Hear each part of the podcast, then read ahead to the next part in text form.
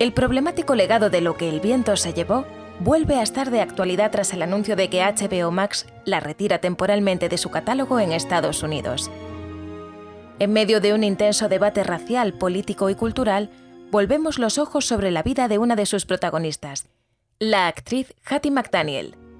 Por su papel de Mami en Lo que el viento se llevó, se convirtió en la primera persona afroamericana en ganar un Oscar. Pero su triunfo quedó empañado por la xenofobia que marcó su carrera y su existencia, como las del resto de la población de color de su país. Bienvenidos a una habitación propia. Un podcast de Women Now dedicado a mujeres extraordinarias, en el que descubrirás las vivencias y pensamientos de mujeres que cambian el mundo todos los días.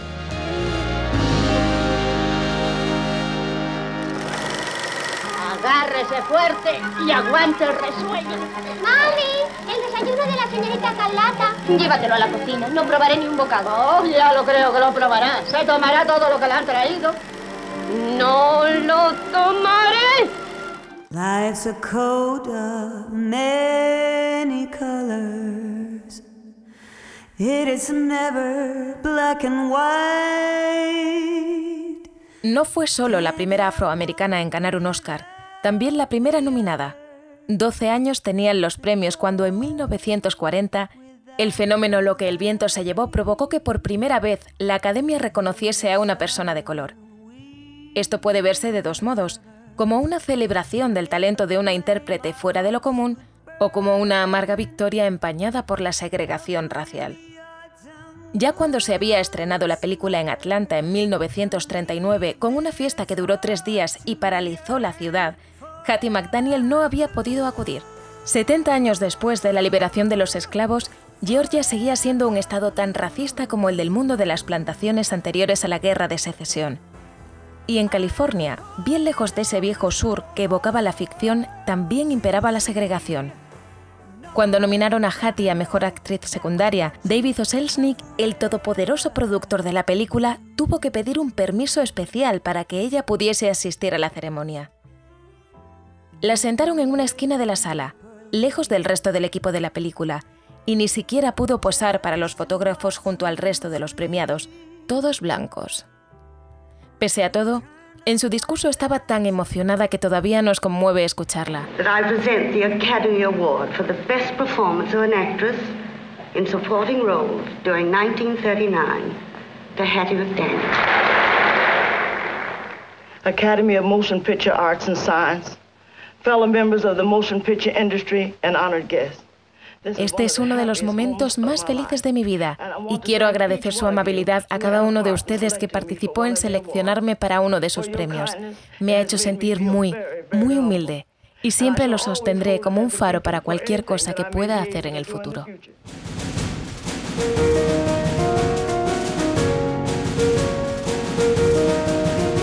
No era para menos. Hattie era hija de esclavos que habían vivido en plantaciones similares a Tara, pero su experiencia era mucho más cruda que la del personaje de Mami. Su padre había sido vendido a los nueve años a otro dueño y ni siquiera sabía exactamente qué día había nacido. Cuando estalló la guerra, se fugó de la plantación para alistarse en el ejército de la Unión, donde combatió por la liberación de otros esclavos como él. Quedó lisiado de por vida, pero se pasó varias décadas reclamando una pensión que le negaban una y otra vez porque según el gobierno no había pruebas de que esas heridas se hubiesen producido en el combate. En otras palabras, no le concedían la pensión porque era afroamericano y aun después de la guerra, el racismo institucional seguía corroyendo Estados Unidos.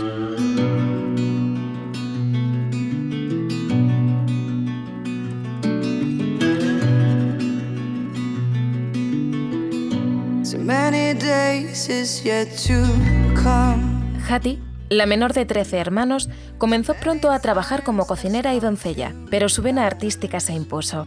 Junto a dos de sus hermanos formó un grupo de vodevil con el que representaban funciones de minstrel. El minstrel es un género teatral típico de Estados Unidos que comenzó con actores blancos pintándose la cara para interpretar estereotipos de personas de color, pero acabó volviéndose más complejo cuando los mismos afroamericanos comenzaron a pintarse la cara de blancos para reírse de esos mismos clichés. Hattie era una de esas actrices que se pintaban la cara de blanco, con el evidente valor subversivo que ese gesto tenía. Pese al éxito considerable que tenía su pequeña compañía, la Gran Depresión les obligó a bajar el telón, y Hattie acabó trabajando limpiando en un local de Milwaukee llamado Club Madrid.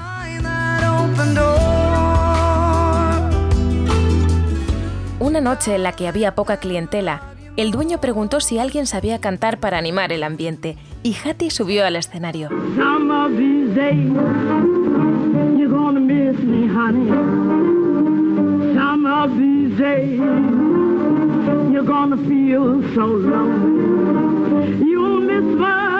Desde aquel momento dejó de ser la asistente de los lavabos para cantar blues y recibir un sueldo mucho más alto por ello. Decidida a seguir su verdadera vocación, Hattie se mudó a Los Ángeles junto a varios de sus hermanos en 1931. Y después de volver a trabajar en el servicio doméstico, consiguió actuar en las películas de Hollywood con papeles muy pequeños, a menudo sin acreditar. La industria del cine ofrecía nulas posibilidades a los actores afroamericanos. Siempre hacían de sirvientes y apenas llegaban a pronunciar un par de frases. Pese a todo, Hattie logró destacar en las oportunidades que se le brindaron.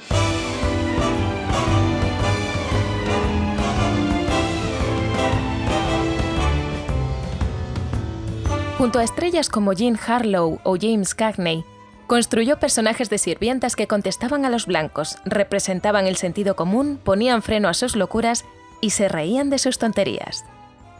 Eran un alivio cómico que tenían poco que ver con la realidad. Un criado de color no podría dar jamás esas respuestas a su jefe en la vida real sin riesgo de perder el empleo, pero en pantalla funcionaba bien. No dejaban de ser un tópico que recreaba la fantasía de los blancos de cómo debía ser un afroamericano, y por ello Hattie recibió críticas de su comunidad. Todo esto se acrecentó cuando consiguió el papel en lo que el viento se llevó. Mami era uno de los personajes más carismáticos de la novela y también lo sería en su adaptación al cine, había criado a Escarlata y era la única capaz de pararle los pies. Inteligente y sensata, le daba las mejores réplicas a Red Butler, pero también a la perfección el estereotipo racial de la mami, del que tomaba hasta el nombre. Una mami era una mujer de color que no tenía vida propia, asexuada y sin deseos, intereses o esperanzas más allá de los de la familia blanca de la que casi parece formar parte. Una figura que asume los valores del mundo que la explota hasta el punto de que desprecia a los otros afroamericanos que no saben comportarse ante una dama sureña y los aparta al paso de su señorita escarlata llamándoles escoria. Las mamis, y esa mami en particular, parecían un miembro más de la familia blanca, pero no lo eran. Ella era esclava y luego criada de sus antiguos amos, e incluso tras la liberación prefería quedarse con ellos sin recibir sueldo a cambio porque se da por supuesto que no tiene vida al margen. Tanto la película como los personajes de color, Mami, Prissy o Pork, fueron considerados un insulto por medios afroamericanos. A Hattie la llamaron agente de la opresión negra. Ella tenía una respuesta contundente basada en su propia experiencia. Prefiero interpretar a una criada por 700 dólares que ser una por siete. El Oscar de Hattie marcó un hito, pero es descorazonador comprobar cómo no le sirvió para conseguir mejores personajes ni para cambiar la industria. Continuó encasillada el resto de su vida en papeles secundarios de criada, de doncella o de cocinera que no eran más que variaciones de Mami. Así lo hizo, por ejemplo, en Canción del Sur, una película que Disney Plus ha autocensurado al no incluirla en su catálogo por su incómoda y evidente carga racista. Su vida personal chocaba mucho más con la mentalidad de su época. Aunque Hattie tuvo cuatro efímeros matrimonios, muchos rumores aseguraban que era lesbiana o bisexual y que mantuvo una relación con la famosa actriz Talula Bankhead. Así se recrea, por ejemplo, en la reciente serie de Netflix Hollywood. Pese a ser consciente de lo limitado de sus posibilidades, Hattie estaba convencida de que estaba abriendo puertas y luchando por la comunidad afroamericana. Pero el cambio tardó mucho en llegar, y lo hizo con cuentagotas. Pasarían 24 años antes de que otro actor de color consiguiese un Oscar. Fue Sidney Poitier en el 64 por Lirios del Valle. luego llegarían Luis Gosset Jr. en el 83 por Oficial y Caballero y Guppy Goldberg en el 91 por Ghost. Cuando Monique consiguió la estatuilla en 2010, se acordó de las críticas de ambos mundos que sufrió Hattie diciendo, Quiero agradecer a Hattie McDaniel por soportar todo lo que tuvo que soportar para que yo no tuviera que hacerlo. Y cuando ganó su Emmy, Viola Davis puso el foco en la falta de representación de los afroamericanos en el entretenimiento que lastró tanto la carrera de Hattie al proclamar, No puedes ganar premios por papeles que no existen. El último trabajo importante de Hattie fue en un serial radiofónico, Beulah.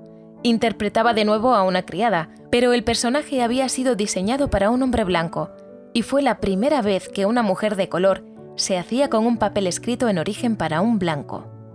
El éxito de Beulah hizo que se trasladase a televisión, pero cuando empezaron a rodarla, a Hattie le diagnosticaron un cáncer de mama. Tuvo que dejar la serie y murió poco después, el 26 de octubre del 52. En su testamento pidió ser enterrada en el cementerio Hollywood Forever, pero hasta los cementerios estaban segregados en su época. Su último deseo no pudo cumplirse y acabó enterrada en otro lugar. El legado de Hattie McDaniel se ha reivindicado por sí misma y por cómo ilustra los terribles condicionantes del racismo. Luchó por sobreponerse a ellos a su manera, frente a los blancos que la arrinconaron y despreciaron y la incomprensión de otros afroamericanos. A ellos les dirigió un mensaje que resuena hoy con más fuerza que nunca. A vosotros, los jóvenes que aspiráis a tener éxito en algún empeño, a pesar de los problemas que muchos de nosotros hemos experimentado, dejadme deciros esto. Todavía hay espacio en la cima. Si quieres conocer la historia de otras mujeres extraordinarias, suscríbete a Una Habitación Propia en tu plataforma de podcast favorita. Te esperamos en nuestro próximo episodio y en womennow.es.